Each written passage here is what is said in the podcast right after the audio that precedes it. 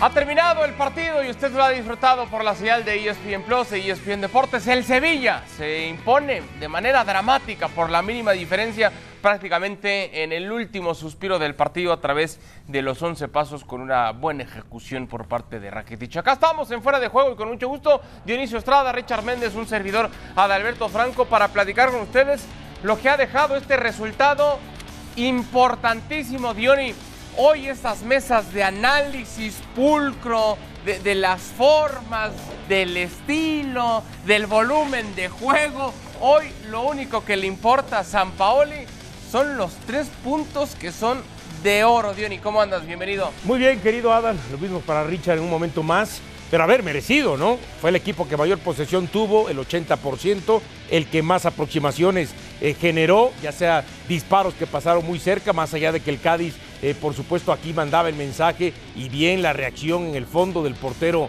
eh, de Sevilla, Bono, para enviar al tiro de esquina, pero prácticamente eh, se jugó en territorio y más en el segundo tiempo del equipo de, de, Cádiz, ¿no? Un Sevilla que uno piensa pudo haber definido desde antes, pero si no es por las intervenciones también del portero de Cádiz, por la defensa, porque no anduvieron fino, se anula un gol este, que, bueno, este, e, son las cosas que uno no entiende, ¿no? A mí me da la impresión que es bien anulado, pero pues dices, como el del Manchester United hace una semana sí contó y como este no, ¿verdad? Que pudiera ser una cuestión parecida, ¿no?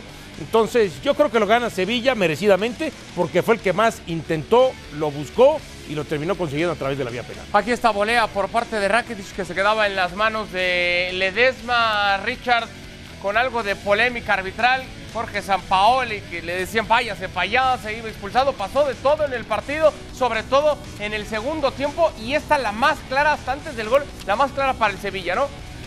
Uf. Sí, además termina siendo protagonista a lo largo de todo el encuentro Ledesma, ¿no? Por sus atajadas, por su anticipo.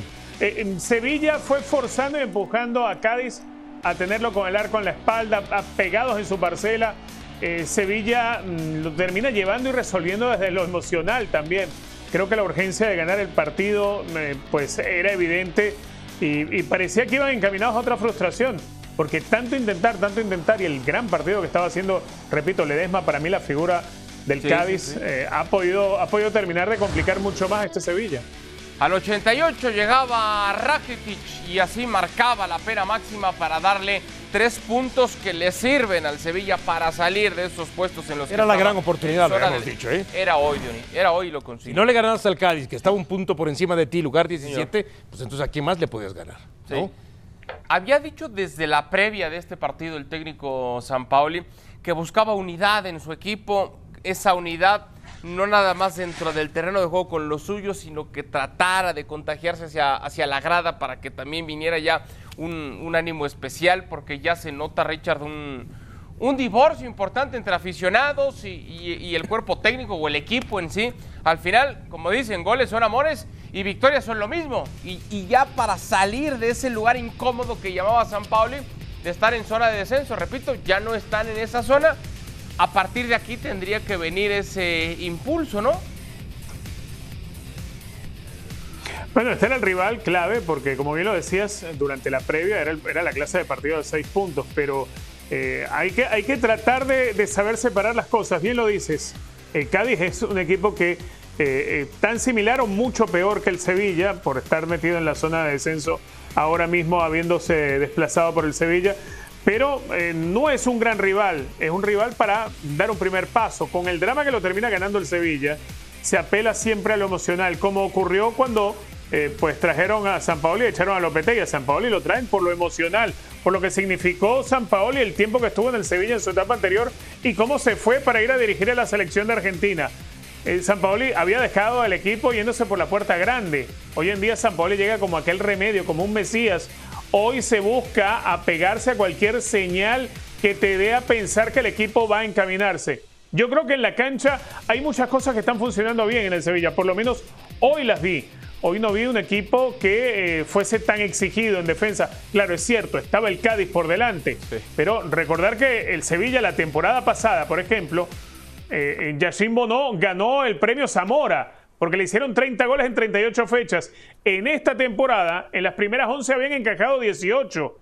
el Sevilla es un equipo que se expone demasiado en defensa. Hoy no ocurrió eso. Hoy Sevilla dominó el partido de principio a fin. Hoy Sevilla lo mereció ganar y lo termina ganando con drama. Puede ser este el inicio de una buena relación de aquí en adelante, pero hay que reforzarla todos los días. Como aquella chica que no basta que le lleves un día las flores, al otro día tienes que llevar una caja de bombones y poco a poco. Se lo he dicho tiene que hacer Sevilla con su afición. ¿Y de qué manera hacerlo con resultado? Sí, el, problema es que me lo has dicho, pero no, no, no he visto realmente el ejemplo, un testigo. Yo necesito pruebas como para saber que funciona y no veo. Richard, Richard. contigo, Dionisio. A ver, eh, es verdad. Yo, con todo respeto para el conjunto del Cádiz, creo que la victoria la termina sacando el Sevilla más por la poca resistencia que tiene enfrente, Diony, que el mérito que puede llegar a tener el Sevilla. Y yo sigo viendo, a ver, hoy vemos buenas cosas, es cierto, si tú comparas remates a puerta 6 contra 1, es, es, es abismal esa distancia, pero lo que quiero llegar es la comparativa de planteles le exige al Sevilla que hoy que tenía que sacar el resultado incluso hasta por un marcador mucho más abultado. Yo pensé que en el trámite del partido iba a ser menos complicado para Sevilla. Eh, cuando yo decía en el previo que veía a Sevilla ganando, lo veía ganando de una manera no que fuera a arrollar, no que fuera a golear, pero sí más cómoda. No sufriendo tanto. No sufriendo para poder abrir el marcador. Puede sufrir, perdón, también a la ofensiva, ¿no? O sea, no hay llegadas que pongan tanto en aprieto del Cádiz lo sufrió porque no encontraba el gol. Sí, porque no encontraba, pero no porque no este, eh, no porque de pronto no llegara al arco rival, sino porque llegaba y no la metía, o porque aparecía Ledesma, o porque un buen cruce defensivo, o por incapacidad de sus este, eh, jugadores. Y eso, quieras o no, eh, en algún momento del partido, cuando me hablan que lo gana desde lo emocional, pues anímicamente te va mermando. Oye, estamos intentando de todo, por derecha, por izquierda, por el centro, con disparos de media y larga distancias, con centros, con servicios, con jugadas mano a mano con el portero y no entra el balón y todavía nos anulan un gol eh, este, al, término de la primera mitad, entonces todo eso va, mermándote también mentalmente y te va generando la presión. Cuando tú me hablas de que la gente no está contenta con su equipo y no está contenta ya desde la temporada pasada, ¿eh? ya desde el, inicio de esta con Lopetegui. Permíteme. Sí, adelante, Richard. Permíteme añadir algo, eh, eh, porque eh, es otro de los puntos claves del partido. La acción del gol que, se le anula a, Eric Lamela está bien anulado, ciertamente, pero lo complejo no es el gol anulado, y creo yo es donde Cádiz, en cierto modo, puede que tenga alguna razón y que, y que se ha ignorado un evento que pudo cambiar el desenlace del partido. En la jugada anterior a la del gol, prácticamente unos segundos antes, a la Mela se le perdona una amarilla por un codazo. Sí, señor. No es un codazo a intención, pero sí es un codo. Y, y, hubiese sido la segunda amarilla. Se hubiese quedado con 10 el Sevilla a remar de allí hasta el final del partido. Ese pudo haber sido un detalle que hubiese cambiado el rumbo del encuentro seguramente. Sí, es cierto, es verdad, lo señalas y muy bien. Yo por eso sigo haciendo tanto hincapié. ¿Lo sufre o es una victoria sufrida del Sevilla? no por un tema defensivo, no por lo que haya hecho el Cádiz. Pero a ver, pero es que a mí me da la impresión que Cádiz salió a proponer eso. No toma la pelota, porque en el primer tiempo fue 80% mm. contra 20. Al final, la suma de los 90 minutos, 75 contra 20. ¿En qué momento cae el gol? Ya cuando entramos a la recta final. La apuesta casi le sale. A eso voy. Exactamente. ¿En qué momento sale el gol? Ya en la recta final del partido, cuando faltaban 5 minutos y por un penal que además no es que se haya visto de primera instancia. Tuvieron que llamar al árbitro para que fuera al bar para que entonces viera que efectivamente era penal. El Cádiz apostó a eso porque ellos saben, bueno, seguimos arriba, seguimos arriba, ¿no? del Sevilla, sacando el empate. Pero al final volvemos a lo mismo. Un error, un imponderable, cuando te apuestas a eso, te puede costar el partido como le costó a Cádiz. Escuchamos reacciones del autor del único tanto en el partido, Iván Rakitic, que habló al término del compromiso. Eh, vaya respiro, ¿no? Eh, esta victoria por cómo ha llegado eh, al final alivia, ¿no?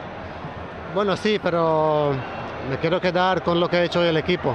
Una intensidad espectacular. Creo que hicimos muchísimas cosas para, porque justo al final ese, bueno, ese toque de, suerte que hace falta, ¿no? Que cae a, nuestro lado. Y creo que el equipo se lo, ha trabajado y se lo cura al, al, al 100% se lo merecemos creo que todos juntos, un ambiente hoy increíble y eh, juntos así tenemos que tirar para adelante. Otras veces al Sevilla le cuesta generar ocasiones, hoy eh, Ledesma ha parado muchísimo, a ti de hecho te ha parado una tremenda.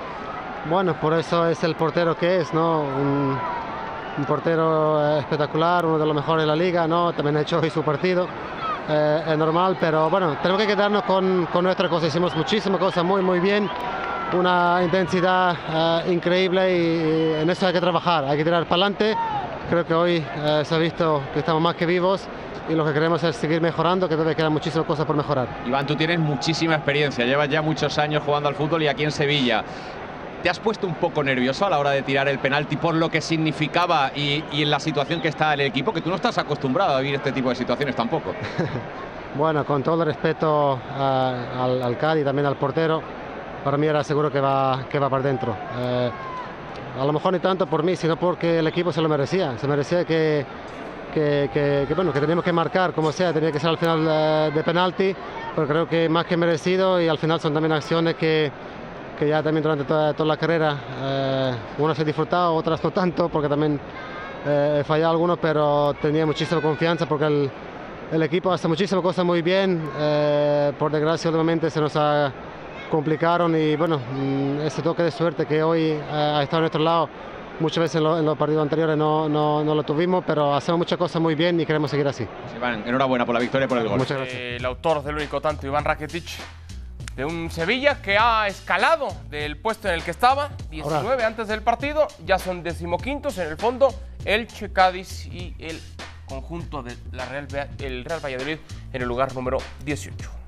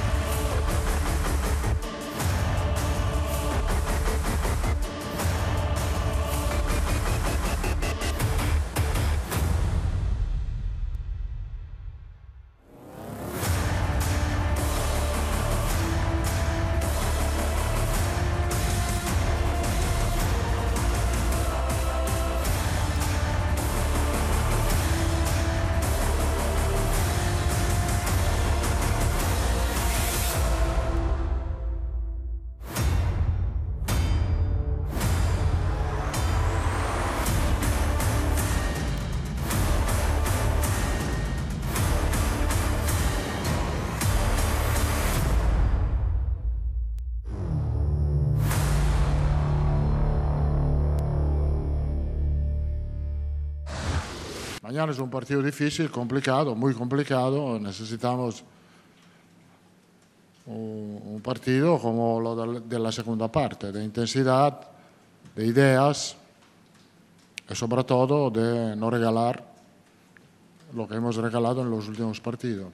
Yo le digo a mi jugador, a mi de la de defensa, que la, nuestra área es amiga, no es enemiga. Eh, tenemos que controlar bien nuestra casa, primero. Eduardo es intocable, como Modric y como Cross. Ernesto Valverde es un buen amigo mío, tenemos una buena relación, es un gran entrenador. La, la, la, los equipos que tiene juegan siempre con una idea muy clara de juego, muy bien organizado. Le respeto mucho. Palabras de Carlo Ancelotti descartando esos rumores de una posible salida de Camavinga. Ha sido un inicio de año complicado para el Real Madrid, apenas derrotando 1 por 0 en los 16avos de final de la Copa del Rey Dioní al cacereño.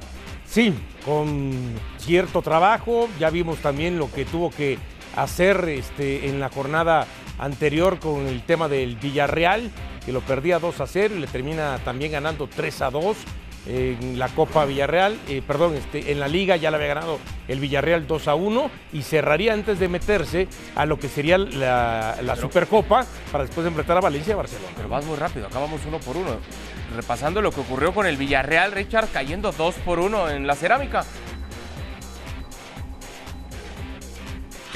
Complejo aquel partido, desnudó muchísimas falencias del Real Madrid, eh, exhibió un equipo que creo venía con un momento muy bajo en cuanto a, al trabajo, en cuanto a fútbol, pero que aparte de eso eh, nos muestra un equipo que sigue atravesando ciertas crisis, crisis como la que veíamos en Antonio Rudiger, como la de Mendy, una línea de cuatro en el fondo en la cual de pronto no se dan abasto para tapar goteras. Y después se da aquel partido de Copa donde el primer tiempo del partido de Copa frente al Villarreal era prácticamente un tercer tiempo, una continuación del partido que había ocurrido el fin de semana anterior.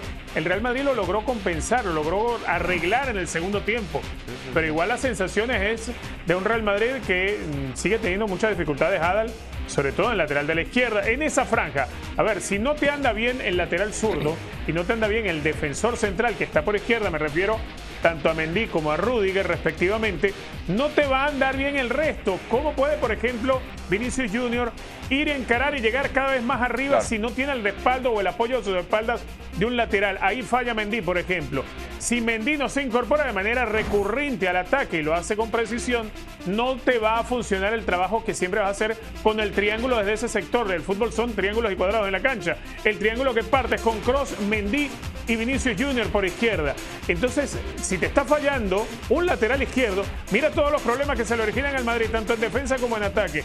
Eso lo vimos en los dos partidos frente al Villarreal, en el que pierden por 2 a 1 y todo el primer tiempo del partido que terminan después remontando y ganando en la Copa. Sí, sobre todo la importancia que tenía en ese partido para el Real Madrid sacar ese resultado tras haber caído en la final de la Supercopa de España frente Ah. al Barcelona. Ahí veíamos, Johnny, todo el, ca- el- el- el camino y las, el porcentaje de victorias en enero, 58%. Es el peor registro de los merengues, tomando en cuenta los 12 meses del año, todas las competiciones.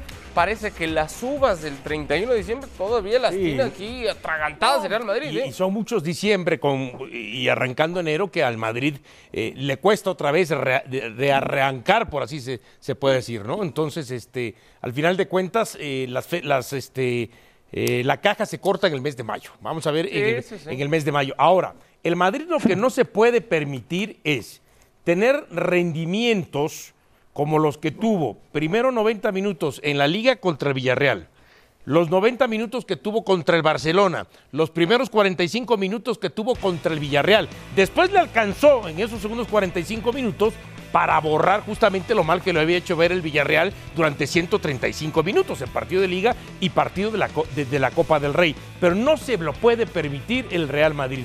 Y mucho menos ¿eh? en el tema de, eh, ya no digas de la Champions, en el tema de la liga. Porque mientras el Barcelona siga a tiro, habrá posibilidades. Porque también hay que decirlo.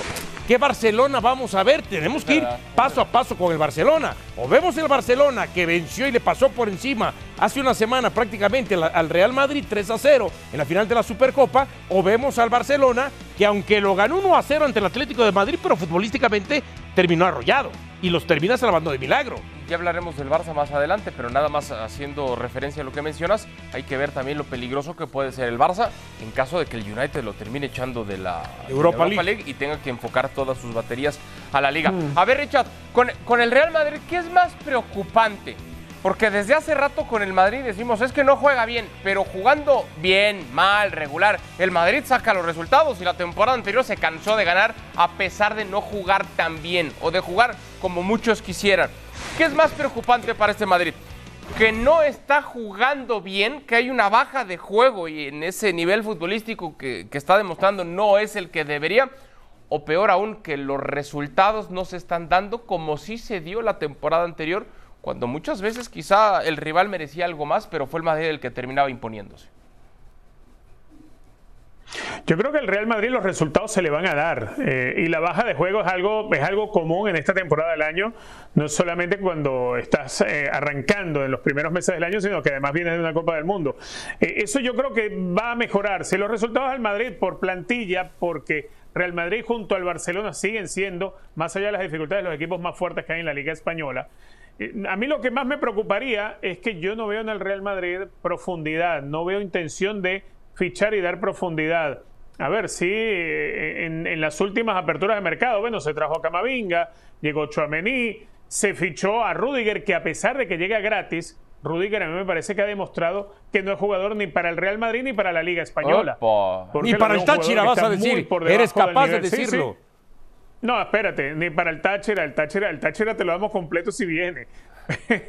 pero, pero lo que sí es cierto es que no, no está a la altura del, del reto que tiene. Y si bien llegó gratis, hay que pagarle el salario. Y el Real Madrid últimamente se ha acostumbrado a fichar jugadores que de pronto no le terminan, no le terminan funcionando. Y tienes un caso muy claro que es el peor fichaje de la historia del Real Madrid en Eden Hazard. Real Madrid no ha podido recuperar a Eden Hazard, no ha podido recuperar a otros elementos. Y eh, en cuanto a, lo que es una adición como la de Rudiger, no te termina resultando. Real Madrid necesita poco a poco dar una profundidad a la plantilla. Pero igual equipos grandes son los que dando malos partidos son capaces de ganar y sacar resultados. Equipos grandes son los que jugando malos torneos terminan saliendo campeones. Real Madrid en la Liga de Campeones de Europa. Si eso eh, eh, termina de suceder, vuelve a caer nuevamente por la diferencia de las individualidades y la gran administración del vestuario que es capaz de hacer Carlo Ancelotti. No por la profundidad del equipo, no porque se tenga jugadores en exceso de alto nivel, porque hoy este Real Madrid, la verdad, no los tiene. Yo sí veo una diferencia. A ver. A ver, cuando tú dices, es que este Real Madrid, o jugando bien, o jugando mal, este, le alcanzaba para ganar, ¿no? Entonces, yo sí veo la diferencia en, en que, en- en que ese jugar bien o mal a, a- a estas fechas, si no se le dan resultados en relación al torneo anterior. Porque yo no recuerdo que el torneo anterior, aunque dice Richard que es común a estas alturas del torneo alguna baja de juego, yo no recuerdo baja de juego el torneo anterior de Courtois, de Benzema, de, Ya. de Vinicius, Ya. de Vinicius y te voy a agregar a- a otra más. Lo de Alaba también, creo que la realidad de, la, de Alaba el torneo anterior muy distinta a la de ahora. Ya agregaba el tema que ha tenido, a ver, yo no veía un Real Madrid que tuviera tantas lesiones en defensa eso como las ha tenido este año. Entonces yo sí veo esas diferencias que es lo que está marcando entonces por qué el Real Madrid antes le alcanzaba hasta jugando mal para ganar. Hoy jugando mal este, puede terminar perdiendo el partido. Y luego te agrego otra. La temporada anterior, Carlo Ancelotti prácticamente tenía un cuadro base. Dios eran inamovibles, estaban prácticamente en todos los partidos. Había uno que es el que variaba. Sí. Y además empezaba a hacer cambios a partir del minuto 80. Y había veces que le sobraban cambios disponibles en partidos que decidía no utilizar. Ahora cambia un poco esa estrategia Carlo Ancelotti desde antes del Mundial, pensando en la, en la actividad física que van a tener, en el desgaste del mismo. Y a pesar de tener más rotación en la alineación titular y en los cambios hacerlos más, tem- más y además más tempraneros, no le está dando Y resultados. la otra, la baja de Valverde. Este Valverde no es el mismo del Valverde previo al Mundial a después del Mundial. Y si a eso le agregamos que Camavinga no termina de convencer, que Chaumení se termina este, eh, lesionando, y si le agregamos de que no había actitudes de Rodrigo como las que tuvo el otro día, que tuvo que entonces ir Ancelotti. A mí me saludas. Y, y- sí, a mí me saludas. ¿eh? Así como tú entraste hace rato y no quisiste saludar, yo me, me puse como Ancelotti y te dije, a mí me saludas, Adelito. Pero Rodrigo sí se cuadró. Y Yo tú no. también, tú también. Saca la correa y le da. ¿eh? Sí, sí.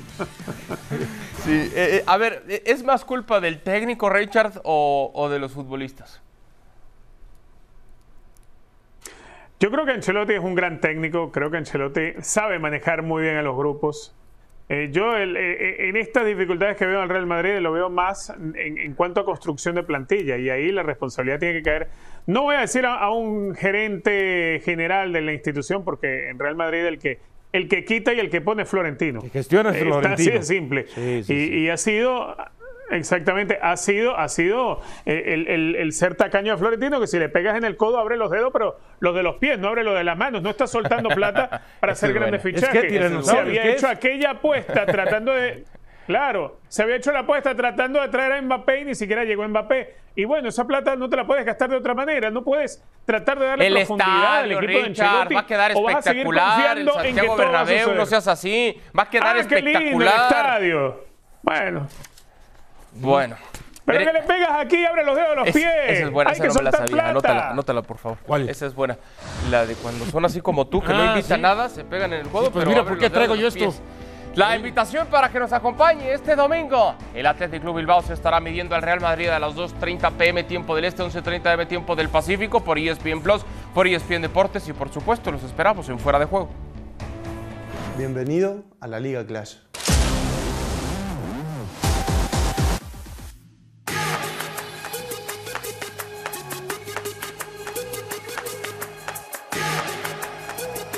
Eres un experto en la liga. No te pierdas el partido de la jornada y adivina el resultado. ¿A qué esperas? Deja tu respuesta y hazte con estos premios de la liga. No es fútbol, es la liga. Partido de pronóstico reservado, interesantísimo por donde se le vea este duelo entre el Atlético Bilbao y el Real Madrid. Por eso te invitamos a que participes con nosotros y nos mandes tu pronóstico a la cuenta de arroba ESPN Plus utilizando el hashtag La. Dinos cuánto crees que van a quedar. Participa con nosotros, insisto, va a ser un partidazo. Bueno, es que no, no, nos comparamos con el Real Madrid, nos comparamos con, con, nosotros mismos. ¿no? Sí, estamos mejor que hace, que hace un mes. Nosotros sí. Nosotros la comparativa es con nosotros mismos, no con el rival, ni con, uh, ni con el Madrid, ni mucho menos. Al final es mejorar nosotros, lo que hemos hecho bien, lo que hemos hecho mal, corregirlo, mejorarlo y a partir de aquí eh, he visto una mejora del equipo, desde el día del Español a la Supercopa o al día del Ceuta, que no era un partido sencillo, se sacó bien, no es nada fácil ir a Ceuta y, conseguir una goleada y a partir de aquí es mantener el nivel. No, sin compararnos con nadie, no hay, no hay que mirar a otro, a otro equipo. Bueno, es difícil comentar una situación así, esto lo, lo primero, ¿no? Eh, creo que como todo el mundo estoy en, eh, sorprendido, estoy impactado, estoy un poco en estado de shock, ¿no? Conociendo a, Dani, pues la verdad que esto es lo primero que me viene a la cabeza. Y después, pues que es un tema de la, de la justicia y que la justicia de alguna manera dictará lo que, lo que sea, ¿no? Ahí ya no podemos entrar. En cuanto a, a Dani, pues me sabe muy mal por él, ¿no? Eh, sorprendido por cómo es, cómo es Dani y cómo ha sido aquí con nosotros. Sorprendido e impactado, ¿no? Eh, no puedo decir nada, nada más. Son palabras del técnico del conjunto culé, Xavi Hernández. Racha invicta más larga que tiene el Barcelona con Xavi. Nueve victorias, un empate, no ha perdido con una diferencia de goles de más 15 del 29 de octubre. ¿Hasta cuándo, Dionisio? Porque este Barcelona, y dice muy bien Xavi, ha tenido una mejora. Aquí yo lo diría al revés. Primero en los resultados, porque hoy por hoy la necesidad mayúscula del Barcelona junto con el dinero son los resultados. Y ya después esa bandera que yo tanto critico que la utilicen, esa del bien jugar, del ADN Barça y demás, y la critico porque no la hemos visto. Se, pregona que, es el fútbol que plantean, pero no siempre han recurrido o lo han conseguido.